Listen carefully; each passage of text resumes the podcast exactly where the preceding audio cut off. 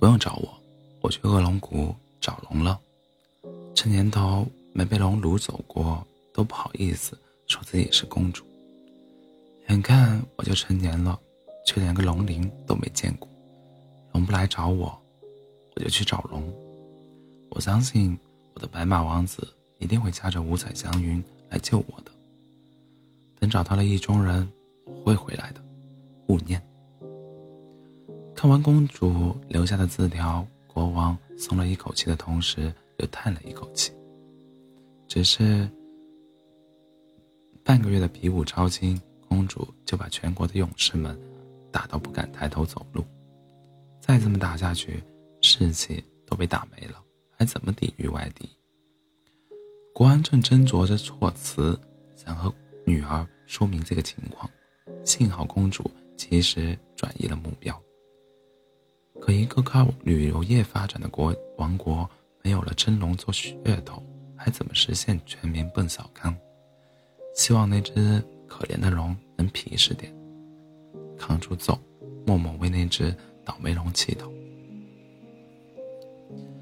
公主的方向感一向不错，爬过山，越过河，她很幸运的在天黑之前找到了龙骨，还有趴在山洞门口呼呼大睡的龙。醒醒，龙睡得依旧很香。喂，公主冲着龙耳朵大喊。龙的身体很有节奏的起伏。公主有点生气了，掐了龙一下。龙“嗷”的一声跳了起来，灵活的像一个一百吨的瘦子。你你你干嘛？龙表示自己受到了惊吓。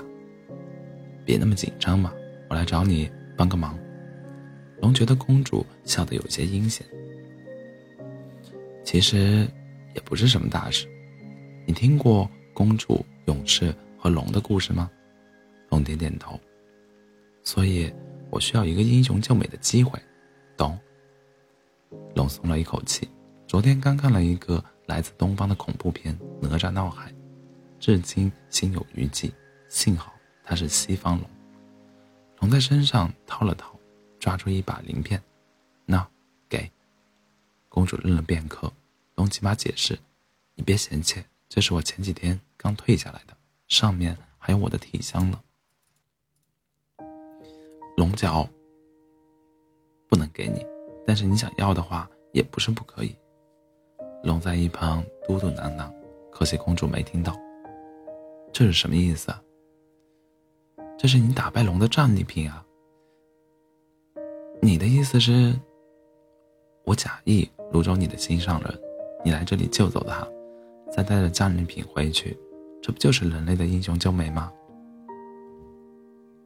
这是假的，不然呢？其实几乎没有人能单枪匹马打败龙的，当然，你你你你可能是个例外。看着沉默不语的公主，龙又接着说：“放心吧，不会被发现的。你又不是第一个，他们都这么干。”公主很伤心，原来。他向往的爱情不过是一场骗局。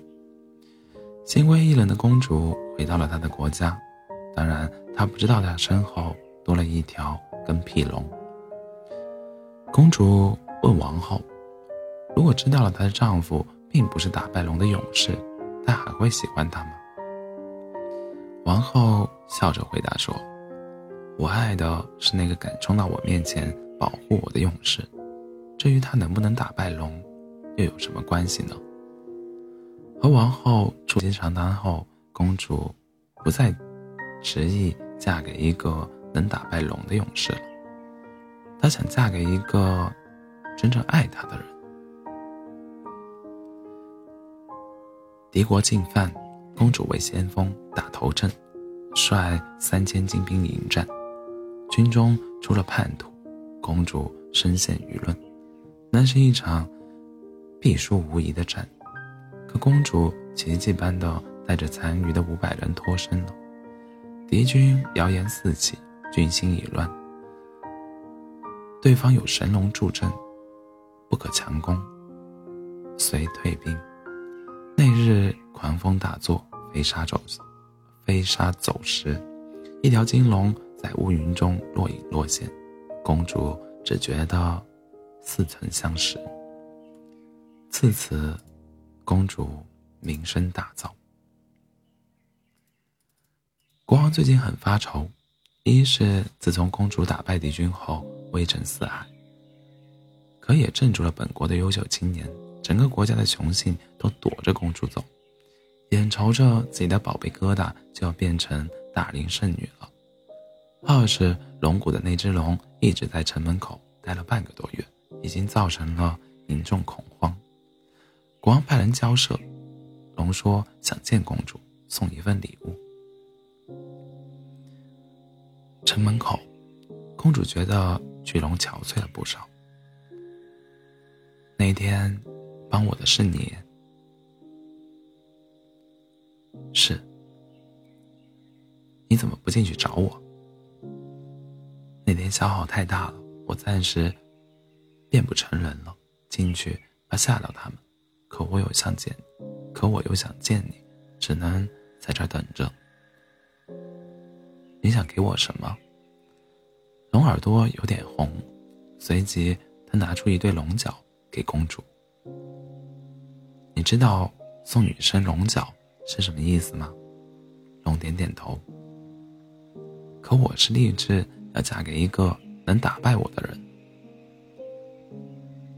我有点着急了，不管你信不信，我真是对你一见钟情了。